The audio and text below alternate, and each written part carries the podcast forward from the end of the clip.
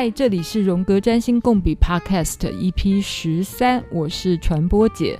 今天来跟传播姐一起聊天的是花精师 Rania 陈思璇小姐。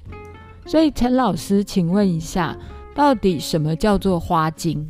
花精它是一个呃能量的一个载体。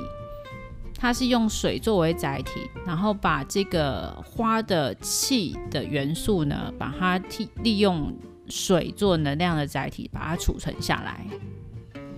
所以花精里面到底有没有花这件事情在里面？是有花的汁液在里面吗？花精呢，没有花的汁液在里面。精油它是透过萃取，比如说蒸馏的方式，或者是呃。啊、还有一些其他的萃取方式，把花的一些里面的一些很多的元素、油啊这些，把它萃取出来。可是花精的制作方式跟精油的制作方式是不一样的。花精的制作方式呢，非常的简单，它只是用人工采集花朵，然后放在一个水钵里面，然后透过日光的照晒，呃，三个小时就可以成就花精。那花呢，在花茎在制作完成的时候呢，它会把上面漂在水上面的这些花呢，就把它捞掉、捞走，就是会变成是花茎的最原始的原意。我们常常听到说啊，市面上有在卖什么台湾花茎啊、巴哈花茎啊，那这个到底是什么意思？其实。呃，巴哈花精是这个世界上目前我们所知道最早的一个创作出来的花精的系统，缘起于巴赫医师。那从巴赫花精开始呢，就有世界上有很多其他的呃一些灵修者，身心灵的灵修者，他们慢慢的呢就做出来自己系统的花精。比如说台湾有台湾的陈其明老师做成的台湾花精，那北美有北美的花精。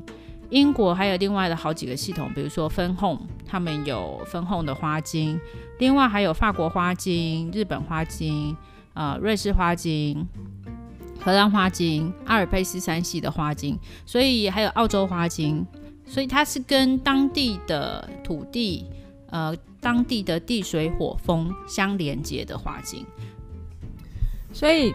呃，今天我们主要要来讲巴哈花精嘛，因为现在全世界最红的，或是说最普遍被使用的，就是巴哈花精。而且我们在网络上常常会 Google 啊，所以什么你花精两个字出来之后，通常第一个会显示的是巴哈花精的三十八种花精。所以陈老师，到底巴哈花精帮我们解释一下，为什么它会这么红？呃。为什么巴赫花精会这么红？因为呃，你习惯讲巴哈花精，有些人讲巴哈花精，然后也可以讲巴赫花精。原因是呢，Dr. Bach 他的呃 B A C H，他这是他的姓，他的他原本是一个德国人。如果说用德文的发音的话，他是 Bach，但是如果说用英文的发音的话，他是 Bach。所以我们讲巴赫花精或者是巴哈花精都是可以的。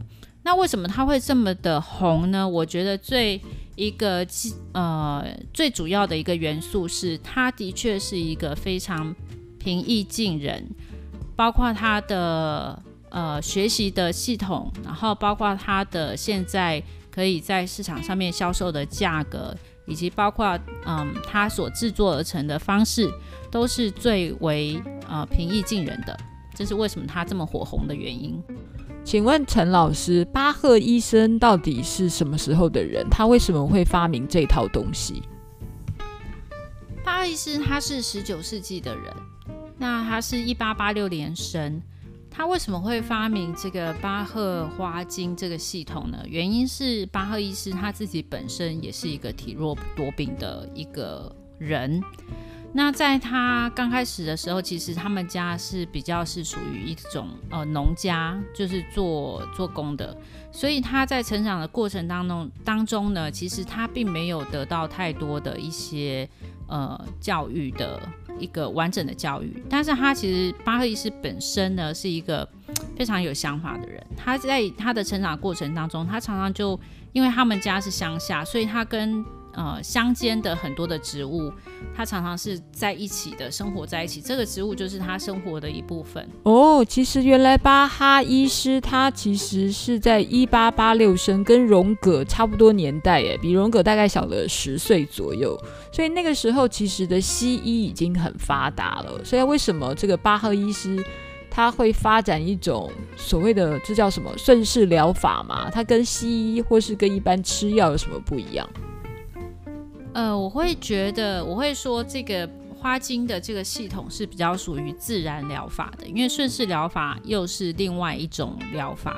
那的确，巴赫医师呢，为什么会从本来正科的西医？然后又转入，事实上，他之前也去跟哈尼曼去学过顺势疗法。谁是哈尼曼啊？哈尼曼是顺势疗法之父。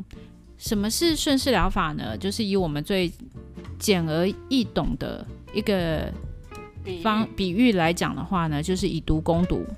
所以呢，比如说他的方法是呢，比如说呃得某一种感冒的病人，这一群的病人呢都是得到相同的感冒，他们就从他们的肠道里面呢去找到一个同样的共同的一个呃病菌，那他们再把这个病菌呢透过震荡的方式呢，一直不停的震荡震荡震荡到最后呢成为一个非常细小的分子，那再把这个分子呢。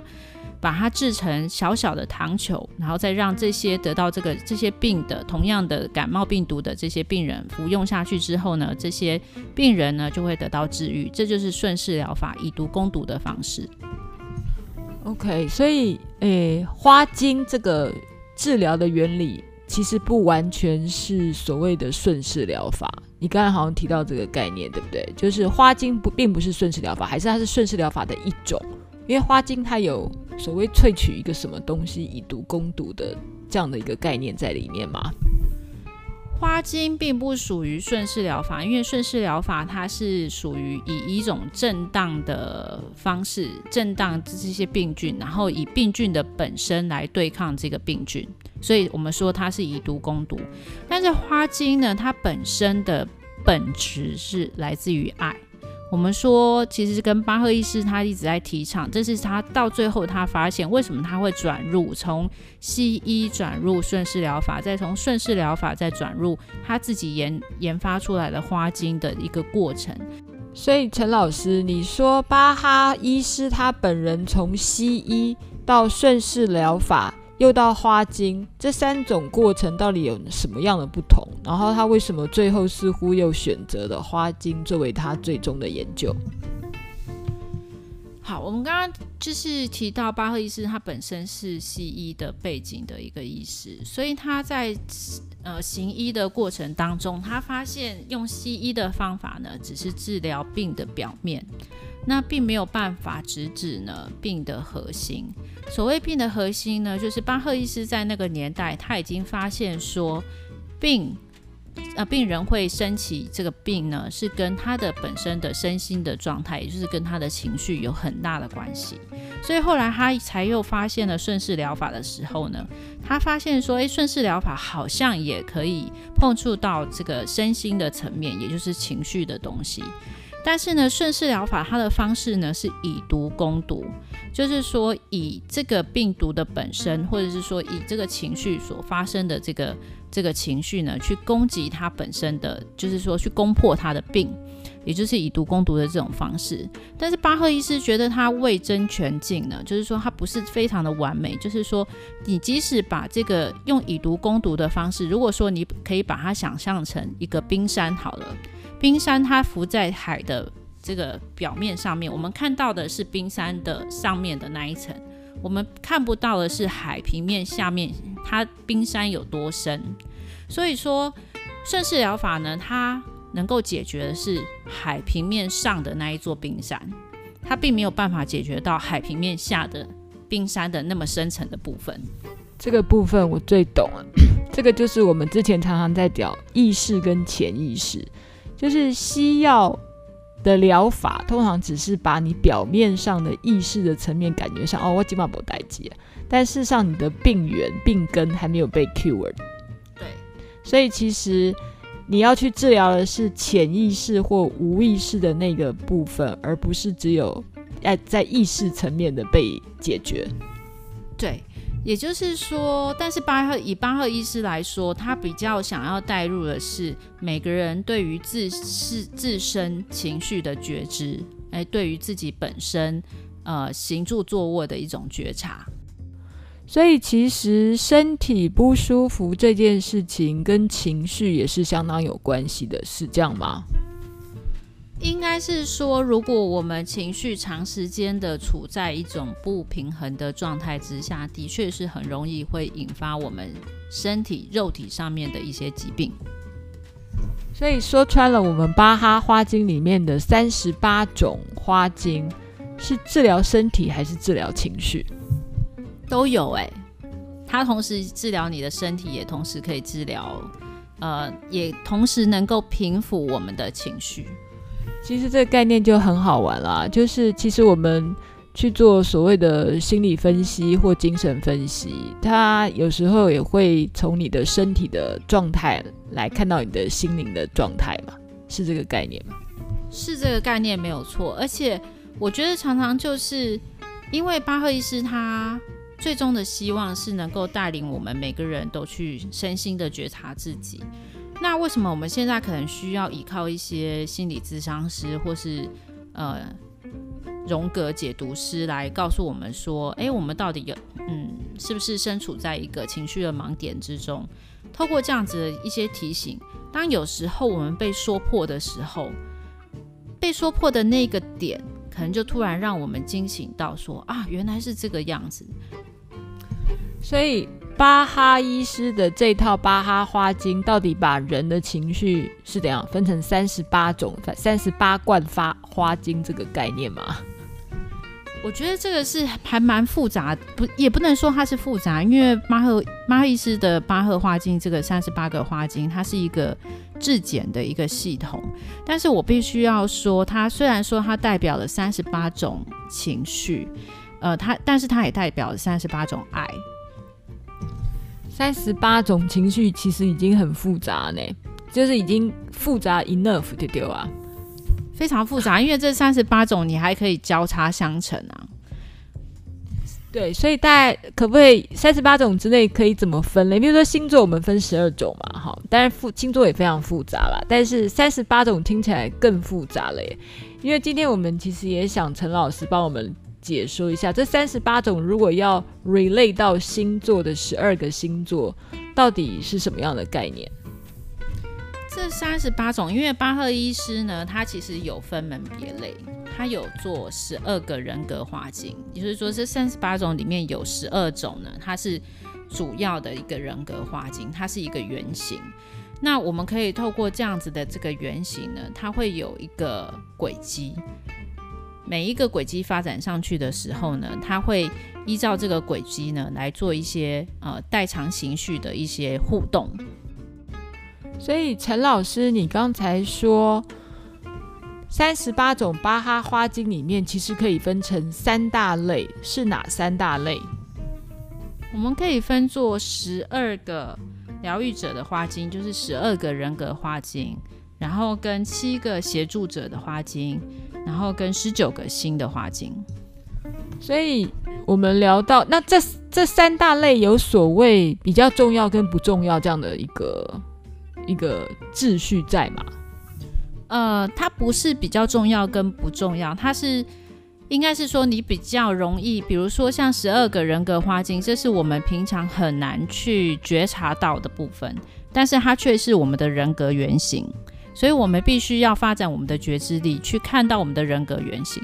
这样子，我们就可以更了解，当我们去遇到一些事件的时候，或是遇到一些挑战，或是遇到一些人生课题的时候呢，我们是不是都有固定的用某一种模模式去应对这些挑战跟课题？哎，我觉得这个超有趣的，因为原型在荣格心理学来讲，真的就是一个最难觉察的事情，虽然它是最基本。但是因为原型这件事情是藏在我们的潜意识哦，所谓的 unconsciousness 无意识里面，所以真的是超难觉察的。因为原型出来好像到处都是，因为它很基本，它就是人类里面很基本会发生的一些本来的样貌，但是它似乎真的很难被觉察。那我们今天就来聊，到底十二个人格花精是哪十二个？所以我先来了解，哎，我自己是天蝎座的，所以我的人格花精是什么嘞？对，我们先用太阳星座来讲，这样子会比较简单一点，因为事实上它也可以连接你的金星，或者是月亮星座，或是上升星座。但是如果我们全部都讲的话，那就太复杂了。所以，我们先以太阳星座来看。哦，意思是说，如果我想要查我的金星是什么花精的话，其实也是可以查到的。我其实我金星刚好也是天蝎，就是说我要查我别的，譬如说我水星，我水星是射手。我也可以去查我的水星是什么花精，就是每一个星座都有一个对应的花精，是这样吗？每一个星座可以有一个对应的花精。那比如说，如果是金星的话，就会跟爱情比较有关系嘛。通常我们普遍上面来讲，如果你的金星跟太阳都落在天蝎座的话，天蝎座的人格原型花精相对来讲就对你来说非常重要喽，因为它。会占有你的人格的特质很大的一个部分。那赶快跟我们讲一下，跟我讲一下啦，到底天蝎座所对应的花精是什么东西？天蝎座对应的花精就是菊苣 （chicory）。嗯，哎，我知道 chicory 这个花耶。chicory 其实我在欧洲有看到，它就是叶子是紫色的。然后它的尾巴有点像是锯齿状，所以画起来还挺漂亮的一个花哎。对，我本身也非常喜欢菊苣这棵植植物，因为它其实是一个非常具疗愈力的一棵植物。它从花到它的呃根茎都是可以去做成药来使用的，甚至它的叶子也是可以做成沙拉来吃，所以它是。极大代表疗愈力的一个植物，那它在这个菊苣这个花呢，其实跟母亲很有关系，跟母亲很有连接。因为你看嘛，它一颗代表这么大疗愈力的一颗植物，就是好像妈妈一样，它可以照顾到我们所有的层面。这超准的耶！因为传播节本身呢，从小就笼罩在 Mother Complex 之下长大。所以这个菊苣跟我有相关这件事情，我今天听到超准、超厉害。所以菊苣到底还代表什么意思？菊苣呢，它当然就是我们都在讲，其实呃。这世界是由一阴一阳所组组成组合而成的，所以，我们当我们在讲花精的时候，我们会讲到它正向的层面，也会讲到它负向的层面。那正向的层面呢，举句简单来讲，我们是说它这个是非常具有爱的特质的，呃。它有强大的爱，因为你看它这一这一株植物，它从头到尾都是非常的呃，可以去应用在疗愈当中使用。还有它的花朵是紫色的，紫色是一个非常灵性的一个颜色，所以代表它其实跟这个灵性的爱也是要有非常的有连接。那但是另外一个层面呢？这菊苣这个花呢，因为它，你看它在欧洲这么多的地方都可以长满的菊苣，代表它其实是一种就是散播力很快，以及呢，它可以很强力的呢去发展它的这个植物的这个怎么讲普遍性？真的，我超普遍的。上次我去意大利，然后只是在一个朋友家的花园里面，我就看到了菊苣。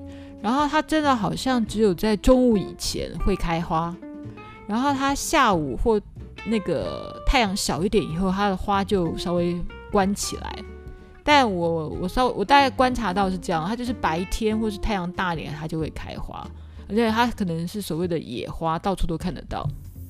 对，所以菊苣像这样子的植物呢，它其实具有很大的一个侵略性。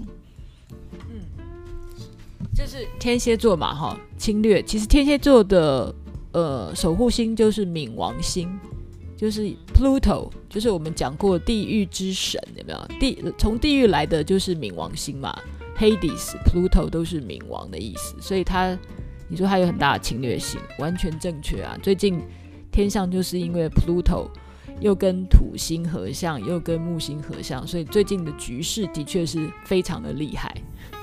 哎，那传播姐，那我也有一个问题想要问你，像你，你觉得你的太阳星座跟金星都是在天蝎座，所以应对的是局距这个花精，侵略性这个特质，在你来讲，你有没有觉察到在你的日常生活当中是存在这样子的一个行动力？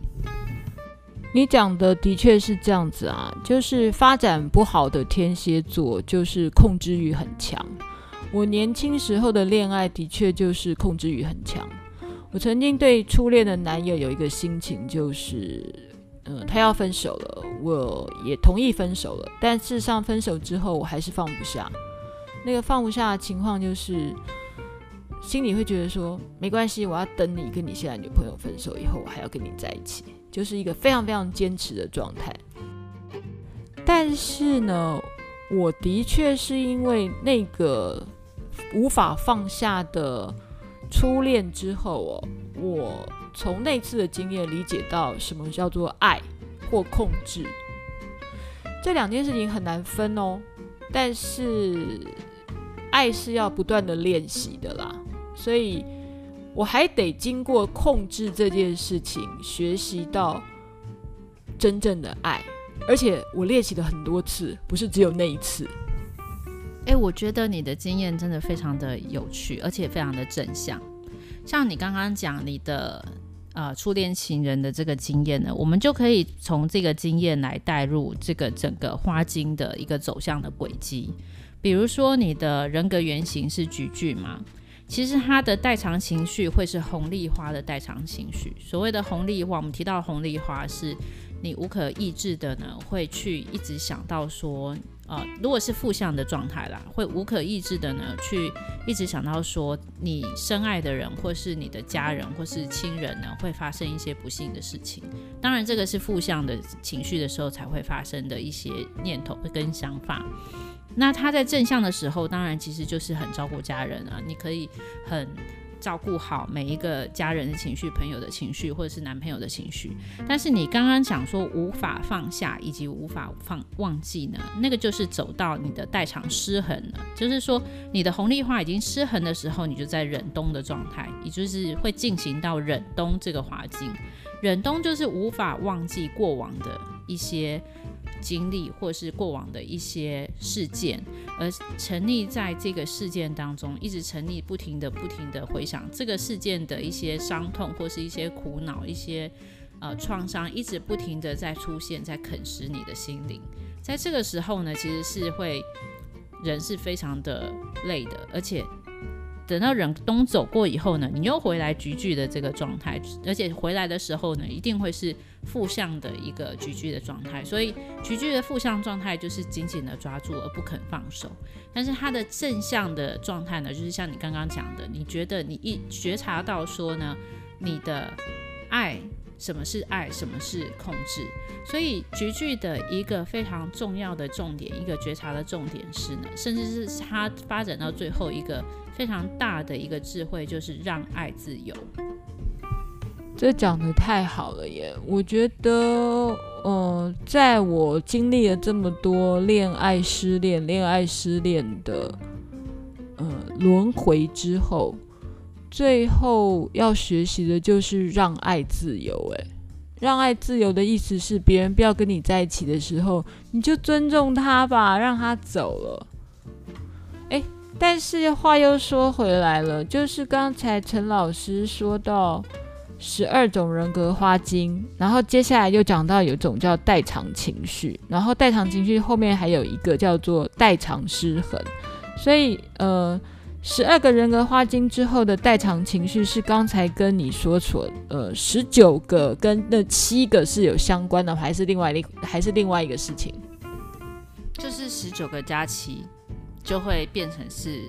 我们十二个人格花精嘛，比如说射手座是龙牙草，处女座会是矢车菊。但是除了这个人格十二个人格花精之外，十九加七是等于二十六，那他们就会成为是代偿情绪跟代偿失衡的花精。另外，我们还会再加上五个外层花精，就是外层花精呢，就是任何的时刻就可以提供给我们协助的花精。听起来很复杂，但也非常有趣。嗯、呃，那那个陈老师你自己呢？你是什么星座的？如果要我来讲的话呢，我觉得我占我比重最大的一个，对我最比较重要的星座是母羊座。嗯，所以母羊座，母羊座是什么样的人格花精？母羊座的原型人格花精呢是凤仙花。嗯，凤仙花这一朵花呢，它很特别。我们在欧洲看到它的时候呢，它凤仙花整只植物呢，它可以长得跟人一样高，大概差不多一百五十公分高。然后它是会在水的水洼的旁边，或是它，但是它一定要长在干净的河流旁边，或者是干净的水的旁边。那通常它也是繁殖力很快的一个花，一一种花。所以你今年如果看到这一区的这个河流旁边有一小一小丛的凤仙花的话，你可能明年再来看的话，你可能整个河流和河岸旁边全部通通都是凤仙花，所以这可能这可以就是把它应用在人格上面的话呢，就代表说，嗯，凤仙花这个植物的人格原型呢，有这个植物原人格原型的人呢，他动作很迅速，嗯，他是一个，呃，很迅速、很反应很快的一个一种人。然后他做事情也很快，所以这种人的个性都很急，真的是这样哎、欸。就是我们讲的母羊座，就是的 ruler 就是火星嘛，所以意思是凤仙花也是一把火的那种特质的一朵花咯。没错，而且凤仙花呢，它其实就是你看红色的吗？它是粉红色的，它的花朵是大大的，很像一个钢盔。很像一个军人戴的一个钢盔，然后它的茎呢是充满了水，那它的根呢其实是很浅的在泥土里面，所以其实你说拔腿就跑就是这种人，就是他的扎根不深，可是他的动作却很快。所以巴哈医师的凤仙花就是我们熟悉的那种凤仙花吗？还是不是？非也非也，巴赫医师的凤仙花呢，是在英国，在欧洲的凤仙花。那它的花种呢，就是像我刚刚所描述的，高高一株，很像人的，大概差不多一百四十、一百五十公分高。然后呢，花朵呢是一个大大的头盔状，浅粉红色。那它的根呢，其实只有浅浅的藏在那种泥泞的泥土里面。所以，其实凤仙花。它这个花的象征也跟它的意思很像，就是扎根不深，然后拔腿就跑，然后很容易长大嘛，很就像火象的特质。对，它的确是你刚刚讲的很像火象的特质。因为我对金星座的涉猎不深，但是啊、在巴巴赫花经里面呢，凤仙花的人格原型的人呢，做事情很急。那还有就是，以至于呢，因为他做事情很急、很快、很想要求速度，所以他他会常常会陷入一种身心俱疲的状态。这是他已经进入了代偿情绪的时候，他会进入橄榄花精的状态，因为他做事情太快了，太急了。所以他就会突然之间呢，他接下来事情完成了以后，他会进入一个身心耗竭的时候，那就是感染的这个负向的状态，就是他的身体跟他的心灵呢都被他自己所消磨掉了。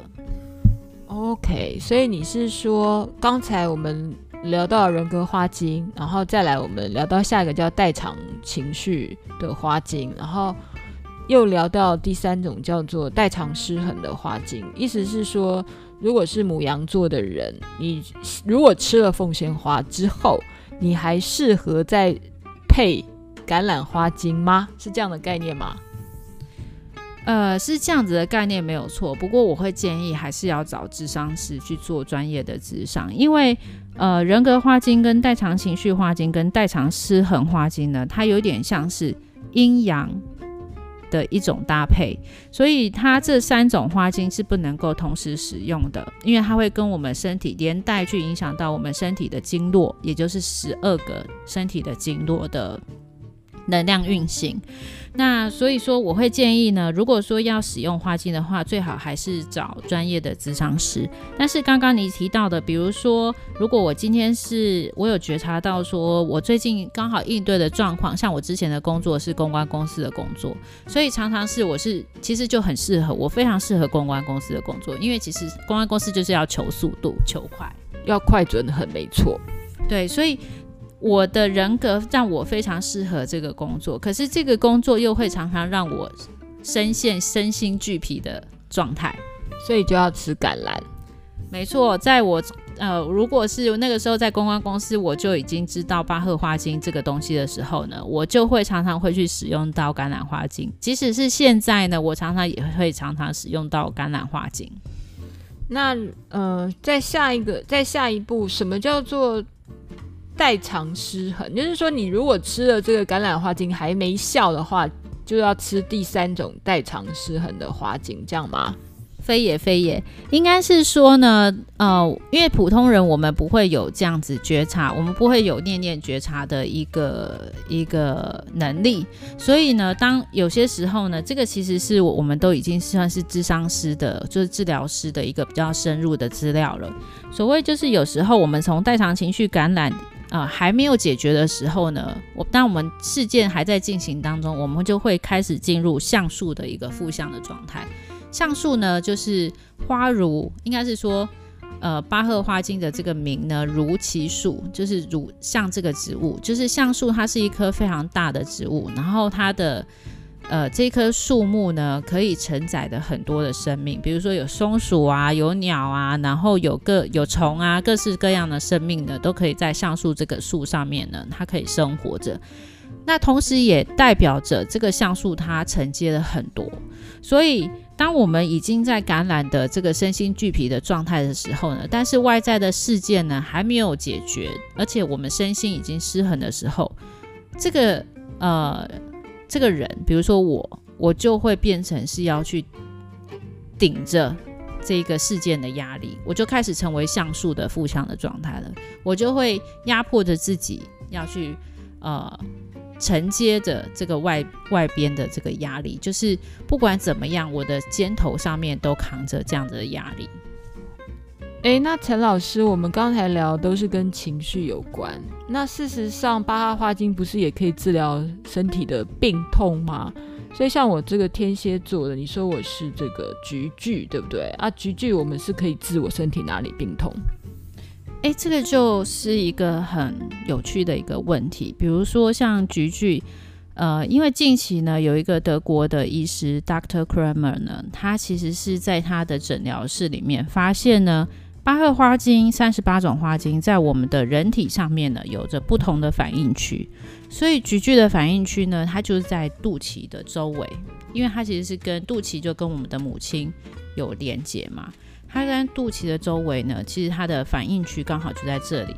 那另外呢，就是呃红丽花呢，或者是忍冬呢，它们的反应区呢，都在我们的这个肚肚子上面。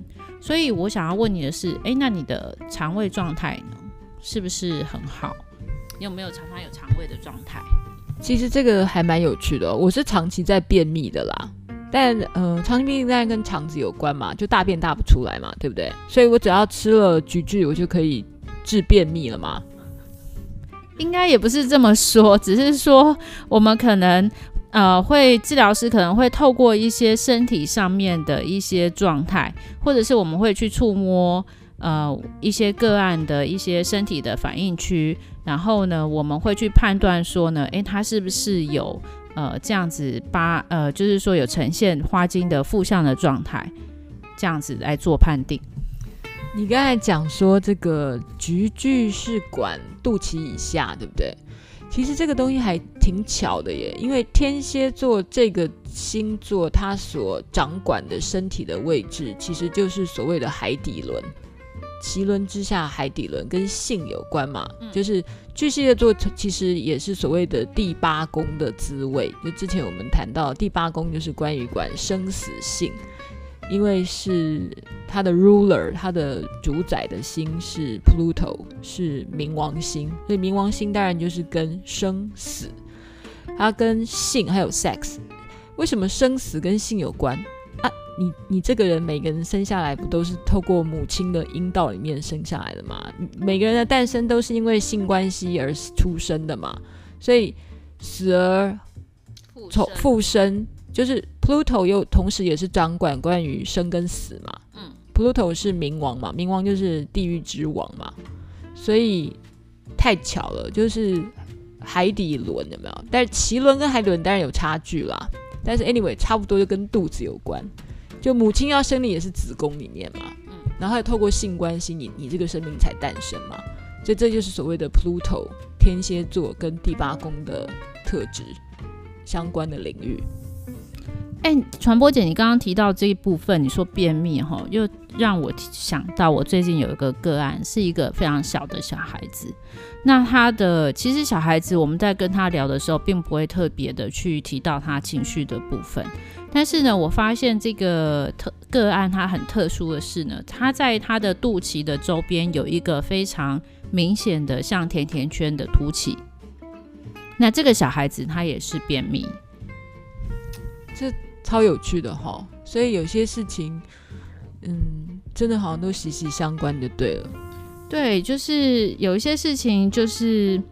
它都是有关系的。那这个小孩子这个个案呢，在贴上这个红丽花花精以后呢，他的甜甜圈的这个组织，就是在肚脐周边像甜甜圈的凸起物，就变得比较柔软一点。所以其实我要说的是，其实巴赫医师到最后，我们每个人就是说，这世界上的万物都有一个生，都有一个。终点的时候，它并不是说就是使用了巴赫医师巴赫化境以后，我们就会长生不老，而是最终的巴赫医师三十种三十八种花精要带领我们所觉知到的、觉察到的，其实是看见我们每个人的一个盲点，看到那个盲点之后，我们每个人的身心可以回到一个很平和的、很平衡跟和谐的状态。诶，陈老师，你刚才提到用贴的。代表巴哈花精不是只有用喝的哦，它也可以用贴的哦，是是怎样吃法？哦，对，我们刚刚并没有介绍巴赫花精它的使用方法，所以巴赫花精呢，它其实在巴赫医师他原始的设定当中，它是用吃的，但是我们每次买来的巴赫花精呢，它会是一个比较浓缩的原液。它好小，它只有十 ml 一瓶啊，那么小哎，看起来又那么贵，它到底怎么吃啊？它其实是有分十 ml 跟三十 ml，那所以其实每一次呢，你不论是多大杯的水，其实从你的原液当中，比如说你今天要吃凤仙花花精，你就从凤仙花花精里面呢取一个滴管滴呃取起来，然后滴入两滴到四滴的花精原液到你的一瓶矿泉水里面，或者是任一杯咖啡里面，或是一杯茶里面就可以了。矿泉水可以大杯一点吗？可以一千 CC 的那种吗？也可以。因为它其实是能量不不灭的定理，所以你不论是滴到多少的液体里面呢，它都可以承载花精的频率的振动的能量。听起来巴哈花精真的是博大精深的学问，所以我们想要找花精师的咨商。我们还是可以上网去找专业的花精咨商师。那当然，陈老师陈世全老师自己有一个空间叫做大隐四方，我们可以上网去找他。呃，任何回馈、意见、感想、心得，或者是批评指教，请你上网、脸书粉丝专业传播姐实验室给我一点回馈，感谢大家，下次见。